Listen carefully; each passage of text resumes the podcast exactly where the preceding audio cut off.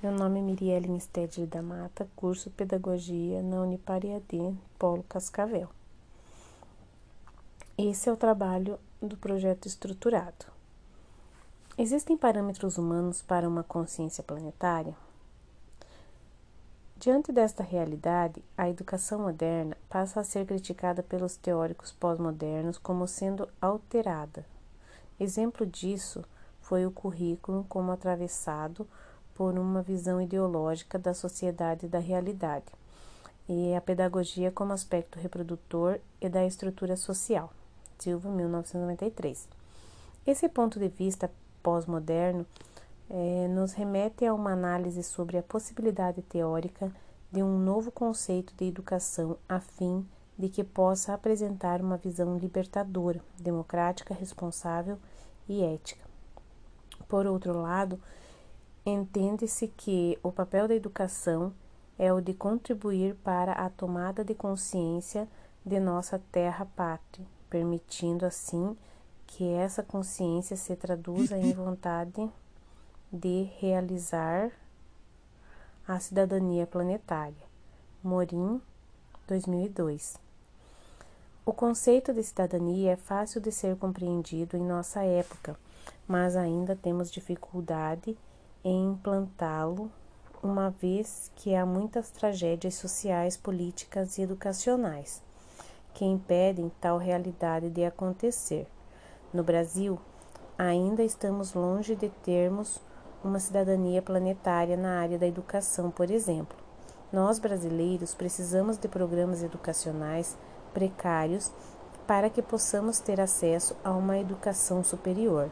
É o caso do ProUni e do FIES, entre tantos outros programas deficitários, tanto em nível da educação básica e como superior, que poderíamos citar. A educação para a ordem ou para o caos?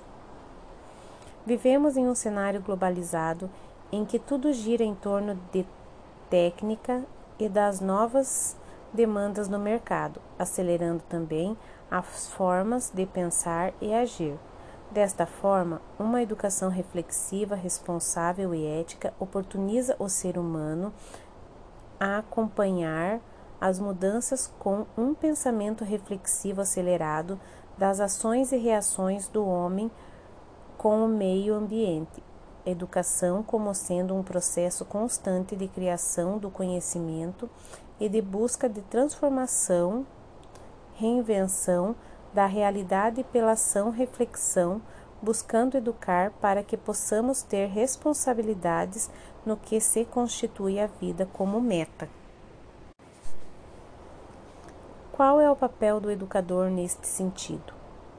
O educador desempenha um papel fundamental na prática e na teoria, pois é através de seus conhecimentos que poderá propagar valores acerca da solidariedade, cidadania, responsabilidade e princípios éticos morais. O que é responsabilidade social para a educação, para a escola e para os professores? A ética é a base da responsabilidade social e se expressa por meio dos princípios e valores adotados pela organização na condução de seus negócios.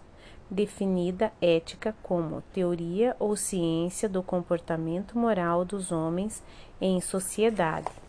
Nesse novo contexto, a escola precisa promover a construção de valores morais, formação de cidadãos conscientes e críticos. O compromisso social do professor é como o conhecimento. Se não ler, não vai cumprir a sua função de maneira adequada. A ética e a responsabilidade social são exequíveis no cotidiano ou são dentre tantas outras idealizações humanas. Mas como é possível aproximar a ética da educação em pleno auge do desenvolvimento tecnológico no século XXI? Pensar nessas aproximações não é assunto somente das gerações presentes, mas principalmente de todo o futuro das gerações que estão por vir. A ética e a responsabilidade na sociedade atualmente estão sendo uma idealização. Vejamos a educação e a aprendizagem, especialmente neste momento de pandemia da Covid-19, que escancara ao mundo a desigualdade social que já existia no Brasil. Um novo olhar da sociedade que se pergunta como se dará daquilo daqui para frente o processo educacional tanto na escola pública como na escola privada, uma vez que nada mais será como antes.